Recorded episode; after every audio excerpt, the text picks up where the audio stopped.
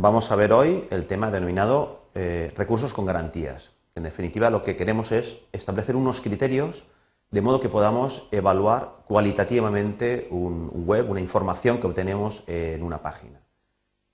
Esto es debido a que eh, cuando nosotros busquemos una información, eh, pongamos unas palabras clave en el buscador y le demos a buscar, nos encontrará lo que normalmente considerará, según el algoritmo del buscador correspondiente, lo que, eh, según su algoritmo, considera información cuantitativamente más relevante, es decir, aquella información pues, que ha sido más referenciada, más buscada, más escrita o, está en páginas más visitadas. ¿de acuerdo?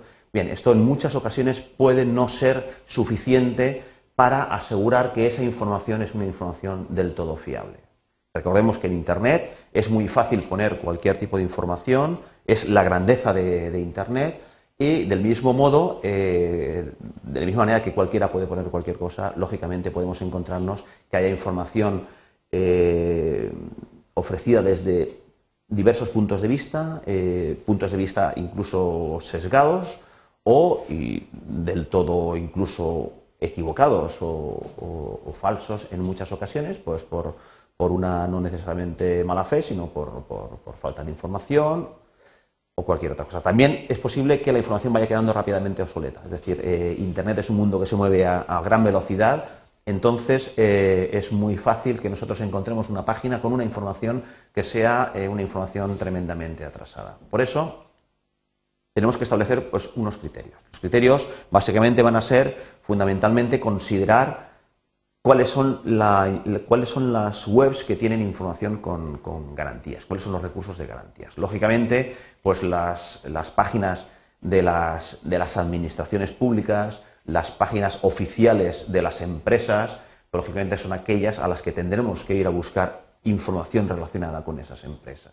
Pues será el canal oficial en el que se publican esas informaciones. Pues hemos visto muchos recursos a lo largo de, a lo largo de, los ejercicios que hemos realizado, los cuales podemos considerar que son recursos con garantías.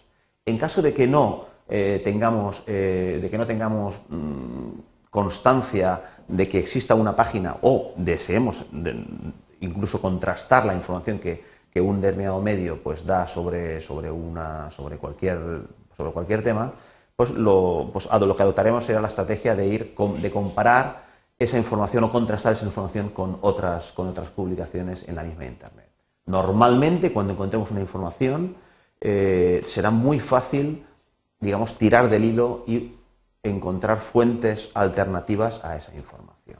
También es muy importante cuando nosotros llegamos a una información que está plasmada pues, en un artículo, una página, en un blog, en una web, eh, buscar las referencias en las cuales se ha basado el autor de esa página eh, para, dar esa información. Normalmente con las referencias, eh, cuando un autor cite referencias eh, claras, pues podemos ir a navegar a esas referencias o mm, ya, por sí, de por sí, por poner, por ser información referenciable o referenciada, mejor dicho, referenciable, pues lógicamente tendrá una mayor credibilidad. Bien, vamos a ver esto que decimos con un ejemplo muy sencillo. Por ejemplo, queremos saber ¿Quién es el autor de la, de la, canción Clavelitos? Tan sencillo como esto, pues nosotros iremos a una búsqueda, por ejemplo, si hacemos en concreto esta búsqueda, podríamos hacer alguna otra con la que se nos ocurriera, pues si nosotros buscamos autor de Clavelitos, en el buscador, autor de Clavelitos. Bien, pues eh, podríamos tener eh, la, pues la, la, fortuna de llegar a una serie de páginas, 13.000 resultados nos ha ofrecido Google de este momento, y curiosamente podemos ver, por ejemplo, vamos a esta tercera primero, que dice que de autores Valverde y San Juan. ¿De acuerdo? Eh, bueno, tan lejos como otra página encontrada haciendo esta misma búsqueda, quién compuso la canción de, eh, Clavelitos, pues vemos que la respuesta que da en esta ocasión, alguien lo pregunta, y aquí dicen que eh, fue compuesta por Federico Galindo y Genaro Monreal, dos maestros que en 1940, etc. Eh, lógicamente aquí hemos encontrado eh, dos páginas, que, y además Google nos presenta una junto a otra, con lo cual probablemente, y en las primeras posiciones del buscador, y nos dicen información totalmente contradictoria. Bien, por lo que vemos, esta, esta información pues es un poquito más, está un poquito más, más explicada, ¿no? Precisamente la persona que, lo, que le ha ofrecido esa información pues parece que, que eh, pues que tener más información. Bueno, en cualquier caso, lo que tendríamos que hacer en eh, una vez encontramos o notamos esto es no fiarnos de la primera, de la primera ocurrencia, sino ver de todas las, todas las páginas que nos ofrece que nos ofrece Google, pues no ir a considerar directamente, vemos una página y decimos, bueno, pues este es el autor. Bueno, lo que tenemos que hacer es contrastar o mirar varias de ellas. Por ejemplo, aquí eh, tenemos otra página en la cual dice que el autor es, vuelve a ser Monreal y Galindo, con lo cual ya tiene visos de ser más cierta pues esta, esta última información y no la que nos aparecía aquí, que era, eh, que era eh, pues otras, otras personas. ¿De acuerdo? Bien, aquí ya iríamos a buscar los autores en diferentes. Bueno, buscaríamos cuatro o cinco, cuatro o cinco eh, coincidencias y entonces ya podríamos, ya podríamos ver exactamente lo que, lo que queremos. Bien, esto enlaza con eh, precisamente eh, hay, ocurre, ocurren cosas con, Internet, como podría ser, por ejemplo, ya que nos aparece aquí la SGAE, pues os podemos contar una anécdota.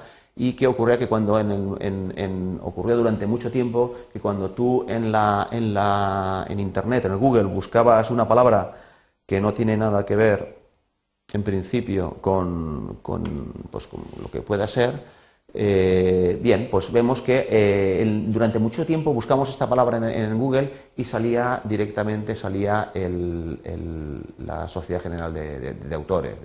Bien, esto aquí explican un poquito que en este blog explican eh, que, cuál es el, fenómeno y es que lo que se ha llamado un, Google boom, bombing, que es digamos un, una es un bombardeo de mensajes o de comentarios en los blogs eh, asociando precisamente eh, estas dos palabras. Con lo cual esto nos puede ocurrir en Internet es muy fácil. Digamos, la grandeza de Internet, como hemos comentado, es precisamente que está abierta a todo el mundo. Pero lógicamente también está abierta a que cuando los buscadores eh, buscan la información, la buscan de un método, por un modo, por, sobre todo atendiendo a criterios cuantitativos, a la cantidad de veces que aparece una, una determinada búsqueda, una determinada palabra, una determinada asociación de palabras etcétera. Con lo cual puede ocurrir que precisamente cuando se asocia pues voluntariamente o, de alguna manera por una campaña o lo que sea, pues se asocian eh, pues dos palabras, lógicamente después los buscadores las van a buscar, las van a encontrar siempre de una manera asociada. Bien, aquí vemos que el buscador eh, incluso ha evolucionado eh, si leemos bien todo lo que son la, información relacionada con este fenómeno, pues el buscador Google pues, mm, eh, tuvo que evolucionar el, algoritmo por el que presenta los resultados precisamente para evitar eh, campañas pues, de, este, de, este, estilo.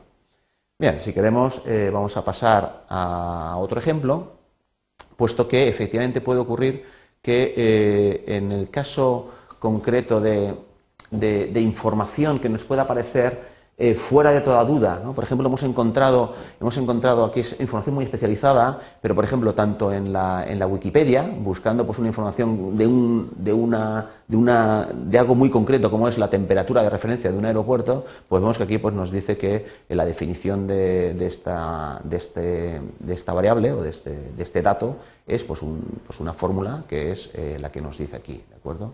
Bueno, resulta que después a lo mejor nos vamos Em, a, la otra referencia que os presentábamos, que parece es un libro, digamos, un libro de texto y nos da pues una información que es, eh, que es diferente. ¿no? Y entonces dice que la, temperatura de referencia debería ser la media mensual de las temperaturas máximas diarias correspondientes al mes más caluroso del año. Bien, eh, lógicamente vemos que un mismo concepto en dos fuentes que parecen mm, de, todo punto eh, fiables, como puede ser pues, un libro de texto de un determinado autor o la Wikipedia que lo habrá escrito pues un determinado autor también o ha, bueno, ha, seguido pues toda, la, política de, aceptación de artículos de, pues la propia Wikipedia pues eh, nos puede, puede ocurrir que tengamos que tengamos eh, informaciones eh, discordantes. Bien, en este caso concreto es por eso que hemos de tener siempre una. considerar la información que nosotros encontremos en Internet, en Internet considerarla siempre una información propuesta. Nosotros pensamos que hemos encontrado esta información.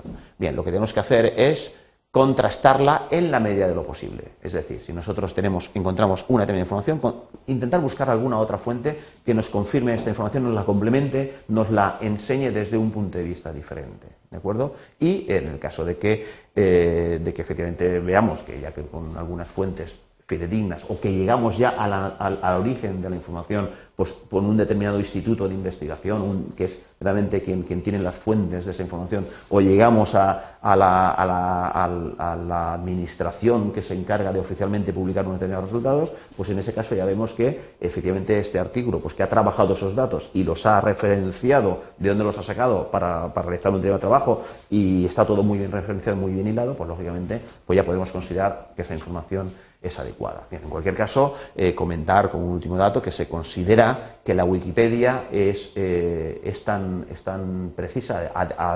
independientemente de la forma en que se ha generado, que es, como todos sabemos, por contribuciones voluntarias de, todo el mundo prácticamente, bien, se, se han hecho medidas, se han hecho estimaciones de su precisión y se considera que puede ser tan precisa como lo es la enciclopedia británica. Bien, lo que eso no deja de que eh, la Wikipedia, que tiene implantación en diferentes países, pues pueda presentar información que siendo cierta eh, está, eh, se aporta desde un determinado punto de vista. Y a lo mejor en la propia Wikipedia con, con otras, en otro idioma, viendo pues, una información desde otro punto de vista, pues tenemos una información que no es del todo eh, no es del todo eh, casable. Eh, pueden haber datos que pueden ser más de opinión. Bien, esto continuamente se está mejorando, lógicamente, en iniciativas como pueda ser la Wikipedia y, en cualquier caso, en, los, en estos momentos se considera que es, que es enteramente fiable. Bien, no por ello.